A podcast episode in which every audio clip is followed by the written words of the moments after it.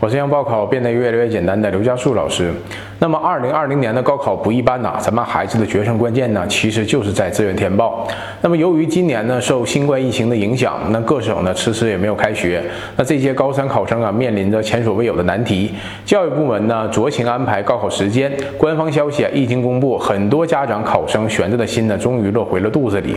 然而，紧张的复习冲刺呢还在继续，考生和家长们呢要面临的考验呢还远远没有结束。如如果说分数是第一次高考，那么高考志愿填报就是第二次高考，且需要家长和考生来一起参与。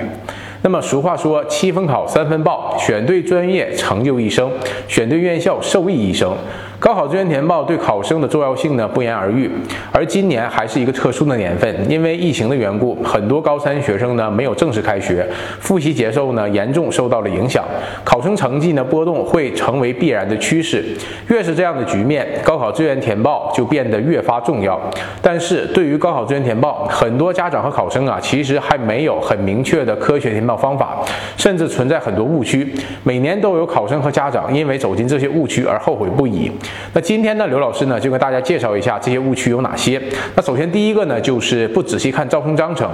招生章程呢是考生了解招生政策的重要途径，是志愿填报不可或缺参考的资料，具有很强的规范作用，是考生了解学校最公开透明、内容最丰富详尽的一个渠道。那么在招生章程当中，你至少需要关注第一个就是高校的总体情况，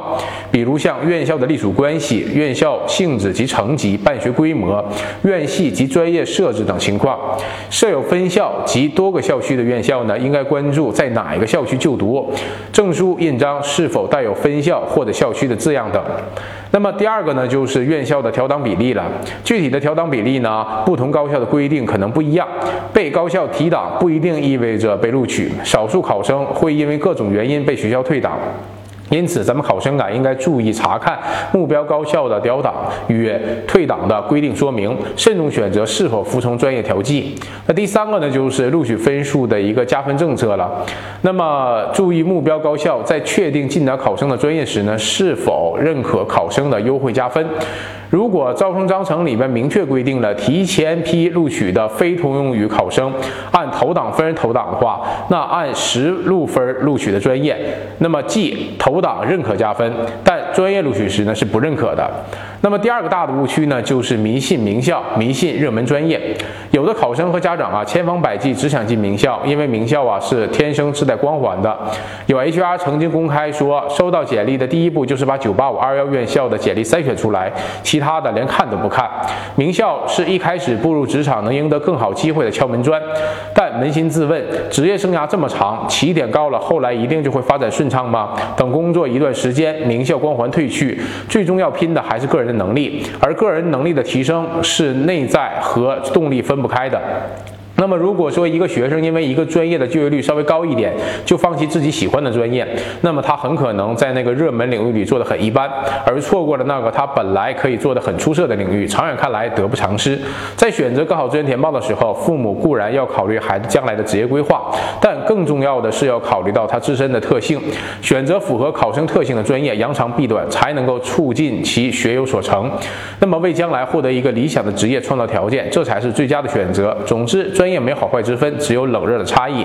合适和喜欢的远比热门的更加重要。那第三个误区呢，就是盲目自信，不懂得拉开梯度了。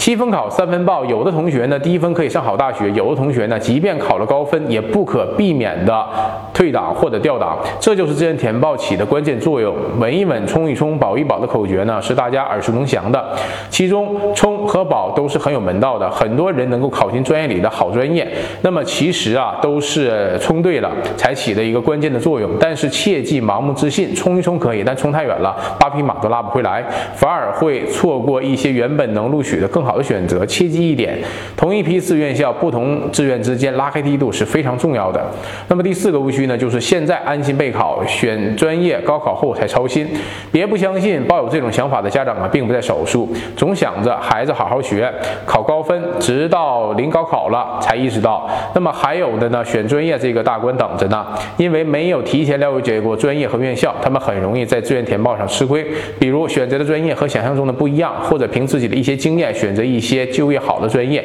时间仓促，孩子到底适不适合这个专业，反而被忽略了。那么今天呢，关于相关课程呢，刘老师就讲到这里。如果说你感兴趣或者有哪些疑问的话，可以在平台下方留言，或者是加平台下方的二维码。那么刘老师呢，跟其他规划老师看到后也会第一时间给大家答复。今天课程到此结束，感谢各位收看。